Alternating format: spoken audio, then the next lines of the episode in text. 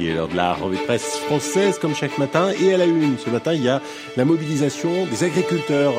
Il y a un changement historique dans la grande distribution, ma chère Julie, ça va vous intéresser. Et d'alimentation, on en parle aussi ce matin dans le Figaro. Mais là, pas de lapin, non, euh, c'est de poulet dont il est question. Today's story, Neil, is about a food that a lot of people around the world eat for breakfast. It's Business La revue de presse du business de la bouffe. avec Olivier Fray. Et Daniel Coutinho.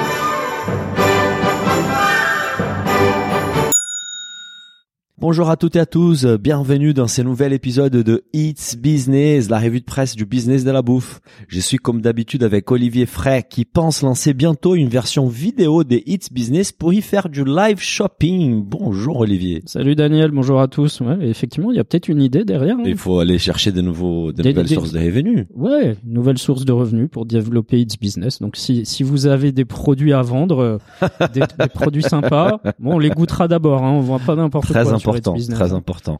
Aujourd'hui, on va parler, Olivier, des Carrefour et Brut qui lancent une plateforme des live shopping, de la bataille entre la grande distribution et les industriels qui ne sont pas d'accord sur les prix, et des distributeurs automatiques qui remplacent les commerces. On parle également des grands vins bordelais qui passent au bio, d'un vigneron qui propose ses vins en abonnement, et pour nos auditeurs qui arrivent à la fin de l'épisode, un article spécial sur la génération McDo en France. On commence tout de suite avec la grande distribution qui s'est mis à la vidéo. C'était sur Les Échos. Carrefour crée une plateforme des live shopping avec Brut. Olivier, Carrefour a annoncé cette semaine la création des Brut Shop, une JV avec les médias en ligne Brut qui détiendra 60% du capital.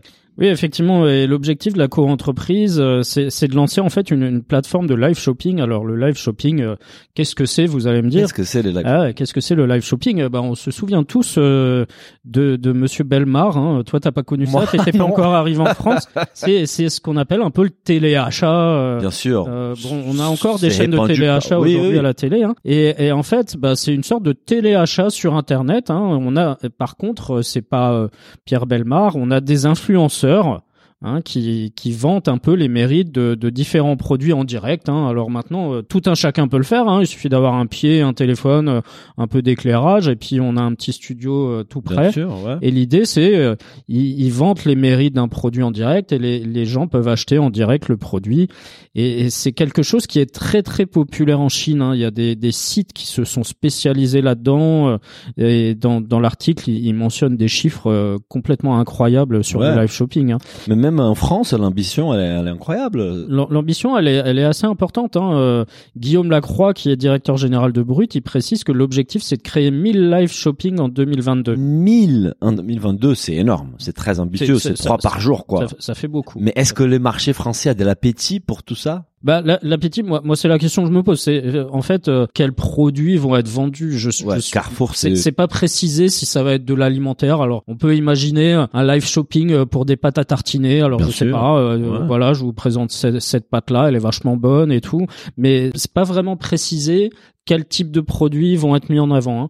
D'après l'article, en fait, le Brut Shop va s'adresser à la fois aux petites marques, mais également aux grandes marques. Mhm. Il y aura une gamme de prix qui est pas dévoilée, mais annoncée comme étalée, c'est-à-dire qu'on aura à la fois peut-être des, des prix un peu discount et des produits un peu plus premium. Mhm. Mais par contre, ce qui est précisé, c'est que dans la mesure du possible, euh, les, les produits de ces marques-là devront respecter les valeurs de brut, hein, parce que l'article rappelle, et ça je, je l'ai découvert, je ne Ouais, savais pas, savais pas que... que, que brut c'est le premier média qui a été certifié Bicorp. Je me pose la question, qu'est-ce que ça implique d'être un média Bicorp Mais Moi je savais pas, j'ai découvert ça dans l'article. moi, ce qui m'impressionne, c'est la notoriété des brutes et sa capacité de toucher une Voilà, audience ça. Mm. qualitative. euh, Voilà, la cible qui intéresse à Carrefour. Et, et en fait, euh, finalement, le, le live shopping, euh, l'article explique bien, c'est c'est un moyen pour euh, aujourd- aujourd'hui, c'est un moyen pour les chaînes de supermarchés, euh, euh, Auchan, Carrefour et compagnie, Mhm. de contrer en fait euh, Facebook, Instagram, Snapchat, qui euh, tous ces réseaux sociaux ont tous ajouté euh, aujourd'hui un bouton achat Oui. dans leur fonctionnalité. Bien Quand tu es sur Insta aujourd'hui, euh, tu as des fois un bouton acheter ce produit et donc c'est c'est autant de produits qui qui échappent euh, aux distributeurs euh, de C'est cette vrai. Après, on, on fait pas ses courses alimentaires euh, sur Instagram parce que c'est plutôt euh, une achat inspirationnel d'un produit de, de- dans la mode, d'un produit des qualités avec une forte valeur ajoutée. De toute façon, c'est vrai que le live shopping permet de toucher une clientèle jeune habituée aux réseaux sociaux et grâce à la puissance de, de Brut, et- ils disent attendre tous les mois 100% des jeunes euh, entre 18 et 34 ans. Ça me paraît beaucoup quand même. C'est, c'est, ouais, et le, le chiffre m'a surpris aussi de. Donc euh, ils touchent donc ça, la ça veut, France ça veut entière dire que tous les jeunes de 18 et 18 à 34 ans. une fois par mois, ils vont euh, ils Alors vont regarder peut-être que c'est en, en nombre cumulé de, de vues, Ouais, ils doivent Je faire les je sais pas. Moi, moi, ça Mais- me semble un peu. mais euh, dire que tous les jeunes de 18-34 ans euh, regardent Brut. Alors j'ai plus 34 ans, mais c'est, vrai que de temps en temps je regarde Brut. On va faire une enquête sur notre Instagram. On, on verra ce qui ressort. Par contre, ce qui est sûr, c'est que les jeunes aujourd'hui regardent moins la télé. Hein. Ils sont Oui. plus sur Netflix. Et ils se euh, méfient de la publicité et- classique. voilà. C'est une façon de contourner un on peu tout cherchait ça. l'information. C'est clair. Et les live shopping pour la distribution, apparemment, comme tu disais, c'est un énorme succès en Chine déjà. Mais apparemment, il y a même Walmart aux États-Unis qui s'y est lancé avec des résultats assez intéressants. Oui, oui.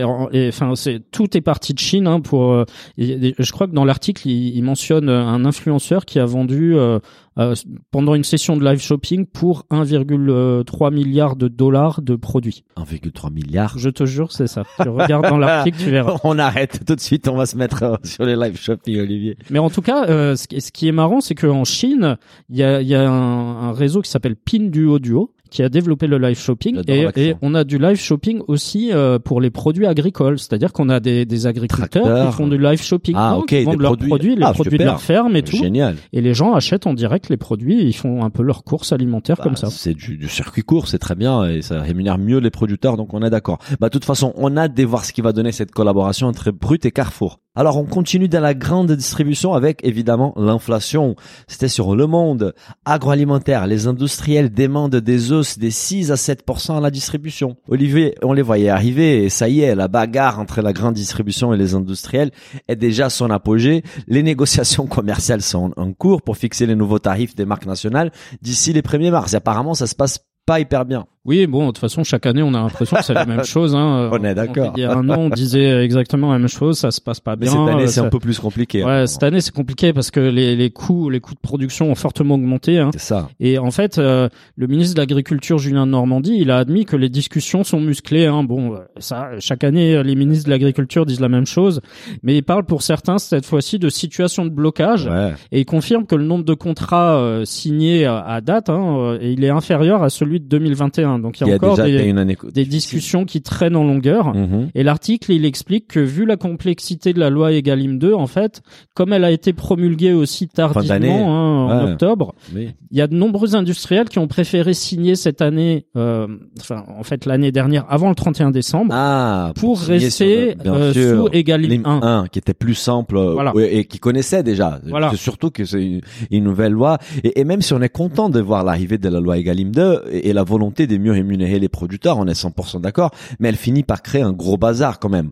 Dans la pratique, on se rend compte finalement que dans certains cas, la marge des industriels s'est trouvée écrasée entre les prix minimums payés aux agriculteurs et la pression de la distribution pour ne pas trop augmenter les prix. Oui, en fait, euh, il y a une partie, euh, c'est 60%, je crois, de, de- du prix qui est sur tous les services apportés par la, la grande distri. C'est Donc ça. du coup, euh, ils vont batailler vachement. euh, Ils vont dire, ok, sur les 40%, on, on, on, est ok. Par contre, euh, le- tous les services qu'on vous apporte, là, ça va coûter plus cher. C'est ça. Donc effectivement, c'est Richard Panquio, qui est di- directeur général de l'ILEC, hein, qui explique qu'à date, on n'a jamais eu aussi peu d'accords signés, tellement les positions entre les industriels et les distributeurs sont éloignées. hein. Pour lui, les besoins d'augmentation tarifaire des industriels, elles sont entre 6 et 7 Mhm. et il, il explique par contre que ça aurait pu être même entre 2 et 5 points de, de pourcentage de plus si les industriels, ils avaient ré- répercuté tout Bien leur sûr. coût de production. Ça veut dire qu'ils prennent sur leur marge. Euh, C'est que tu as évoqué tout à l'heure, c'est justement ce qu'a dit Jean-Philippe André, donc président de l'Association nationale des industries alimentaires. Il disait justement, bon, les 40% qui représentent la partie de, des matières Voilà. premières agricoles, on, on arrive à, à repasser les coûts à la distribution. Les problèmes, et là, c'est où là, les négos sont bloqués, c'est sur les 60% restants, parce qu'on a eu euh, les augmentations de l'énergie, du transport, de l'emballage et on n'arrive pas à repasser ces coûts-là. Mm. Et c'est là où ils se font avoir et du coup ça finit par impacter leur marge. Et pour certains qui travaillent avec des marges déjà serrées, c'est vraiment une situation très difficile. Oui, ça c'est sûr. Et à mon avis, euh, ça, on va encore entendre parler. euh, il y a jusqu'à fin mars, hein, je crois, Voilà. hein, pour les négos. Donc euh, je pense qu'on aura encore d'autres articles. À nos auditeurs, on, on va, faire, on va faire un suivi des négos au fil des semaines. On va continuer dans la distribution Olivier, mais cette fois-ci automatique. C'était sur Le Figaro. Pain, pizza, fromage. Les distributeurs automatiques sont-ils l'avenir des territoires ruraux? Dans certains coins de France, petit à petit, les distributeurs automatiques remplacent les commerces des bouches euh, locaux. Qu'est-ce qui se passe, Olivier? C'est une bonne chose ou une mauvaise chose? Bah, c'est un peu des deux en fait, parce que euh, c'est des zones un peu éloignées, hein, donc euh, c'est euh, qui, qui qui ont parfois euh, une population un peu vieillissante, qui qui va euh, un peu moins euh, faire ses courses, euh, et, et les nouvelles générations qui vont peut-être plus dans les supermarchés, euh, qui font des kilomètres pour aller au supermarché. Mais par contre, du coup, dans ces zones, euh, les, les distributeurs automatiques, c'est d'abord proposé comme un service complémentaire aux clients. hein. Tout à Ça permet d'acheter du pain, une pièce de viande ou des plats préparés à toute heure de la journée. Ça me semble très utile et convenient en fait quand les magasins du coin il est fermé ou il est Voilà, très loin. parce que on sait qu'il y a, y a des, des petits villages où la boulangerie a fermé parce qu'il y avait plus assez de business, ou alors le, le boucher pareil. Donc euh, le, le fait d'avoir quand même euh, un- le boucher, admettons, de, de d'un village à côté qui vient remplir euh, un distributeur automatique pour proposer des produits frais. Ouais. euh, donc c'est intéressant. Et en fait, la- l'article donne euh, l'exemple d'un boulanger qui est installé dans la Creuse et qui possède sept distributeurs automatiques de Pas pain mal dans plusieurs villages aux alentours, de sa boulangerie en quoi. plus de sa boulangerie. Donc euh, lui, il explique le pain, c'est exactement le même qu'en boutique, Voilà. et ça fait un chiffre d'affaires supplémentaire avec seulement une seule personne à payer, c'est- c'est-à-dire la personne qui va S'occupe de remplir, la logistique quoi. qui va remplir les différents distributeurs. Écoute, d'un point de vue business, ça me semble très rentable et très intéressant. Alors tr- très rentable, ça c'est sûr. Hein. euh, Et en fait, l'offre euh, de, de distributeurs automatiques, elle s'est étoffée depuis quelques années. Aussi parce que ces distributeurs automatiques, les fabricants ont fait évoluer. Hein. On, on le voit par exemple avec les distributeurs automatiques de pizza aujourd'hui, ils, Ils font des choses la vachement minute, intéressantes. ouais. hein. Moi, j'avais vu un, un reportage à la télé là-dessus il y a quelques mois. Et, et du coup, il y a aussi eu l'arrivée des, des casiers réfrigérés Ah dans oui. lesquels on peut stocker toutes sortes d'aliments. hein, et il y a un acteur notamment euh, qui s'appelle le, le Casier français qui propose aussi des services tels que des alertes SMS qui sont envoyées finalement aux, Au aux- fournisseur. aux fournisseurs euh, ou aux commerces euh, qui, qui gèrent ces, ces distributeurs Si automatiques. jamais il y a plus de produits. S'il par y a exemple. plus de produits, il reçoit un SMS, euh, viens Faut remplir, remplir euh, ton viens, frigo, viens remplir ça quoi. Et par contre, la- l'article résume bien euh, une chose, c'est c'est le fait que ces distributeurs automatiques, ils ont euh, des effets qui sont un peu contre-productifs. Ah, Donc contre-productif, en fait, euh, ce qui se passe, c'est que ils, ils deviennent pour euh, pour certains commerçants plus rentables que le que leur propre commerce, commerce physique. physique. Donc ça incite euh, parfois les commerçants à fermer leur commerce physique pour investir plus dans les distributeurs. Voilà, et, et Oui. c'est c'est c'est ce que dit le, le boulanger en question. Hein. Il Ouais. explique qu'il gagne 80 euros par distributeur par jour en, moyenne. ok. Et donc, il- ce qui ce qu'il compte faire là, c'est en, en louer 10 de plus et fermer sa boulangerie. Ouais. Bon, d'un point de vue, euh, j'ai envie de dire des créations d'emplois, c'est peut-être pas terrible. En revanche, c'est dans dans ces villages-là, on on n'aurait pas la capacité d'avoir des Non. vraies boulangeries. Et si la qualité des ingrédients du produit elle est bonne, si les boulangers ils se concentrent sur produire des pains de qualité et après la façon comme ils distribuent, c'est une façon plus moderne, on va dire, et ils passent par des distributeurs automatiques. Franchement, moi, à titre perso, je vois pas d'inconvénient. C'est c'est c'est il, invente en fait la dark boulangerie à la la campagne. dark boulangerie à la campagne. Mais franchement, c'est génial, j'ai envie de dire, parce que euh, moi, je suis dans un coin euh, perdu, j'ai pas accès du bon pain. Soit je vais acheter euh, dans une boulangerie à côté où il achète déjà sa baguette surgelée. Est-ce que c'est mieux? Moi, je Ou- préfère ou- payer ou- un boulanger qui travaille bien et qui distribue dans un ou distributeur même à automatique. 29 centimes euh, chez Ou- chez- ou à 29 centimes chez un Leclerc. grand distributeur. Tu vois, donc à la limite, je préfère acheter du bon pain dans un dans une machine, dans un distributeur automatique, que m'acheter un pain pas terrible chez Ah, Leclerc ou à côté dans une boulangerie qui achète du, du baguette surgelée. Donc euh, Donc la dark boulangerie arrive dans vos campagnes. voilà, la dark boucherie, la dark fromagerie. Écoute, on va passer au vin, Olivier, avec une vraie évolution silencieuse. C'était sur Les Échos avec deux articles. Bordeaux, la discrète conversion des grains crus de 1855 vers le bio. Et en deuxième article, les vins bio ne sont pas scientifiquement meilleurs. On sait tous que la tendance du vin bio s'accentue depuis quelques temps, mais Bordeaux ne semblait pas trop s'y intéresser. Bon, il paraît que les choses ont commencé à bouger, Olivier. Oui, en fait, la, la- le bio, en fait, à, à la cote hein, dans le vignoble bordelais, hein, en fait, c'est ça s'est accéléré en, en quelques années. Hein, donc, il y a Ikem, euh, Gruau, La Rose, Pédéclos, Château Saint-Pierre qui, qui sont passés au bio en 2019. Ok. Cos d'Estournel, Duard, Ri- Duard Milon, Rio Sec euh, et surtout Lafitte Rothschild, Ah, premier grand cru hein, qui sont Mhm. à leur tour entrés en conversion bio en 2020. 2020, hein. d'accord. Et désormais, sur les 88 grands crus classés de Bordeaux, on recense 22 propriétés qui sont labellisées ou en conversion. Quand même, 25% des premiers crus, Ouais. c'est énorme. Ouais. Et, et la, et la- et la vague du bio ne se limite pas aux grands crus, mais observe aussi, on l'observe aussi dans tous les Bordelais avec 20% des vignes labellisées ou en conversion. Oui, et en fait, l'article, il explique que le tournant, il a eu lieu en 2018 lorsque Château Latour, qui est le premier grand cru Oui, classé, oui. a avoir été labellisé hein, en Oui. bio.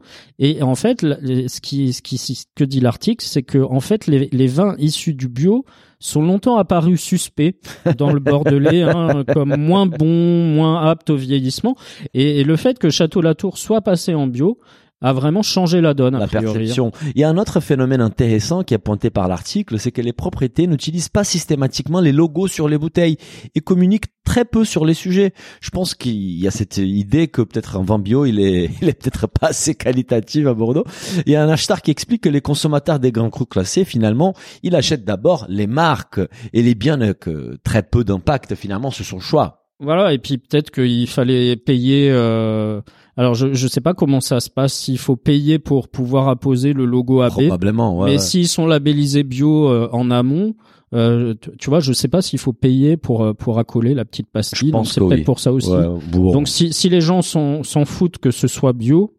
Euh, et ils achètent effectivement plus le château, mais en tout cas c'est le, le bio, il est poussé aussi par une nouvelle génération de vignerons hein, qui sont plus sensibles au sujet. Bien sûr, bien donc sûr. Ils arrivent aux manettes et, et ils se rendent compte qu'avant même le consommateur, il faut répondre en fait aux pressions de la société. bien sûr. Et il y a, il y a un autre phénomène, c'est que le, le marché euh, nord-européen, lui, il commence à valoriser le label bio.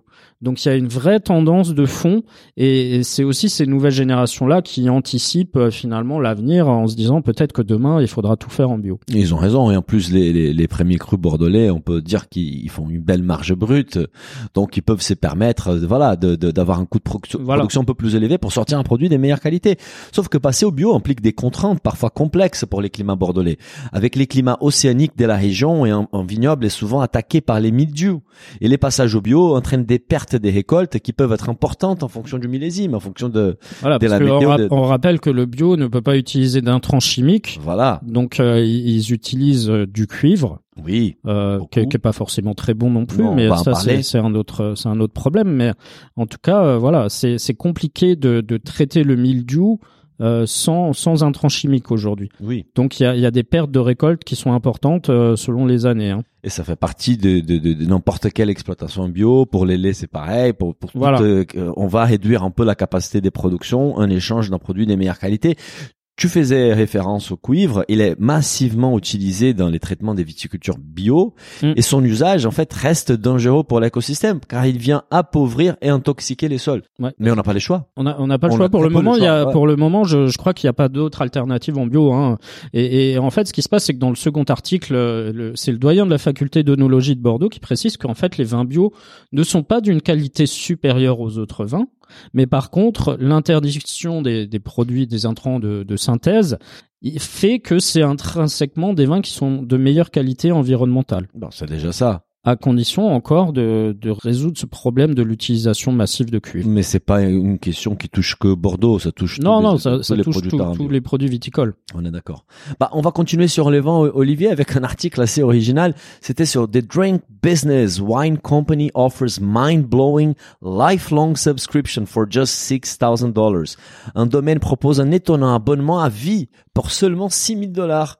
Alors, Olivier, à l'heure où les offres d'abonnement se multiplient, et voici une pour bien bien arroser notre vie, quoi. Oui, c'est vrai qu'on on, on voit beaucoup de- d'abonnements un peu à tout. Hein. Maintenant, euh, moi perso, Oui. j'ai plusieurs abonnements. Hein, entre Alors, raconte-nous un peu Ah tes ouais, abonnements. tu sais, j'ai des abonnements. Bon, comme tout le monde, j'ai Netflix, mais j'ai aussi un abonnement pour les couches de ma fille. Euh, j'ai- ouais, on ah fait ouais, plein de choses. Hein. J'ai Monop Plus aussi. J'ai pris Monop Plus, mais mais là là Tu c'est commences les live shopping, là? je commence bientôt le live shopping. Par contre, il faut il faut les sortir les 6000 dollars. Ah oui. Mais en tout cas, c'est c'est une offre euh, intéressante parce que c'est une entreprise californienne qui s'appelle Obvious Wines. Obvious pour, Wines, pour ouais. ceux qui sont intéressés. Alors je ne sais pas si si l'abonnement il est dispo pour l'Europe, hein, pas. mais en fait c'est euh, les clients peuvent souscrire un abonnement de vin à vie pour, À euh, vie, pour à- 6000 dollars. Ouais. Et l'abonnement en question, il permet de commander quatre bouteilles de vin par mois sur le site. Ah ouais, c'est une offre intéressante pour les consommateurs, mais est-ce que c'est rentable pour les vignerons? Euh, Est-ce que tu as fait les calculs pour savoir combien ça coûte euh, Alors moi j'ai pas fait le calcul. L'article euh, Ah. Drink Business a fait les calculs pour Bah, nous. hein.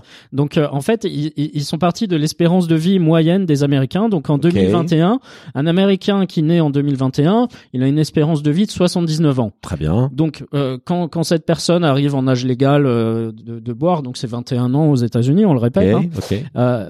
si une personne de 21 ans souscrivait à, à l'offre Obvious Wine, Et qu'elle vit jusqu'à 79, ça fait Et qu'elle- 58 ans de voilà, ça fait vie. quand même de, de, de quoi boire pas mal de pinards. Voilà. Ça ferait exactement 2784 bouteilles de vin tout au long de sa vie. Pas mal. Donc c'est pas mal. Pour 6000 dollars, c'est un bon deal. Et donc ils, ils ont calculé que ça coûterait 46 cents par bouteille de vin. Bah écoute, euh, C'est banco. pas mal, sachant Ah ouais. que les bouteilles elles commencent à 18 dollars sur le site d'Obvious Wines. C'est très intéressant. Alors 46 cents, euh, c'est plutôt une bonne affaire, on Ah, peut c'est dire. très bonne affaire. Les seuls points négatifs que je vois, elle est fait de devoir boire les mêmes vins pour le reste de ta vie. Ça, c'est un peu chiant quand même. Mais dans tous les cas, c'est un joli coup marketing qui a permis à Obvious Wine de faire exploser sa notoriété. Ouais, oui, c'est un bon coup de pub. Donc effectivement, on, on sait pas par contre combien il y a de personnes à ce jour qui ont souscrit cet abonnement. Par contre, l'idée est assez marrante.